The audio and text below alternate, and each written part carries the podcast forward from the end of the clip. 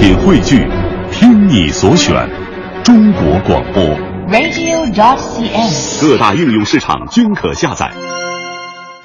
强言道，今日文娱知多少？欢迎收听强言道。大家好，我是徐强。近日，前国足球员高峰接受了腾讯体育专访，对本届亚洲杯国足做了一个宏观的分析。高峰觉得心理压力大是导致国足成绩差的根本原因，心理问题则来自于媒体的压力，天天喊着恐韩、恐日、恐泰国、恐柬埔寨啊，谁听着都有压力。对于亚洲杯的成绩，高峰更是保守，甚至觉得小组赛五分都够呛拿得着。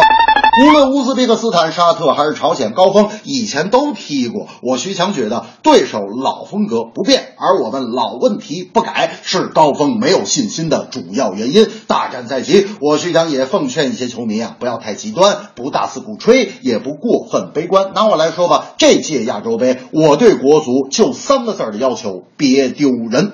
专访中，高峰也希望更多的球员能够出国接受顶级联赛锤炼，出去的人越多，中国足球才有希望。诚然，成绩要提高，足球制度改革也要抓紧跟上，否则受影响的还是球员。我徐强总结啊，想靠踢球生存下去的运动员，必须掌握以下四点基本原则：第一，专业你得不行，因为生存不只靠专业好；二。也不是特别不行，因为专业多少也得过得去。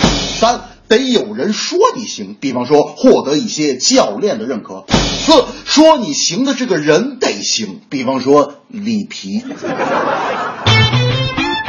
电视剧《武媚娘传奇》二度播出，网友称演员像是在拍大头贴，只因服装过于暴露，广电总局要求整改删减。由于后期剪辑啊没留什么第二手准备，所以新上映之后镜头感觉很别扭，网友啊也是吐槽不断。但根据我徐强这几天的观察，发现一个特点：出现意见分歧最大的，当然还是年轻朋友居多。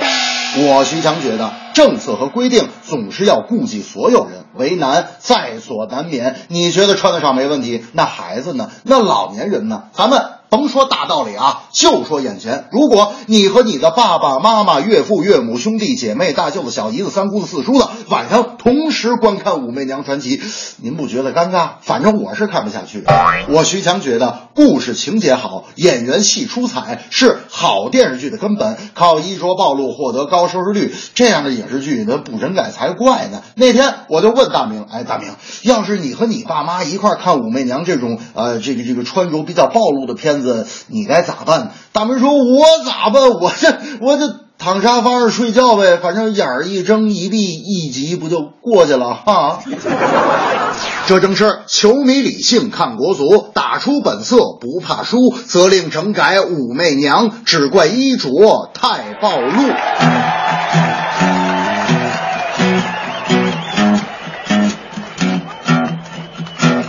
中国足球太可怜儿，他压力应该少一点儿。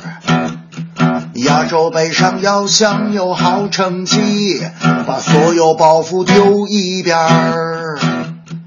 武媚娘的服装尺度有些大，这穿着睡衣走来走去，为什么？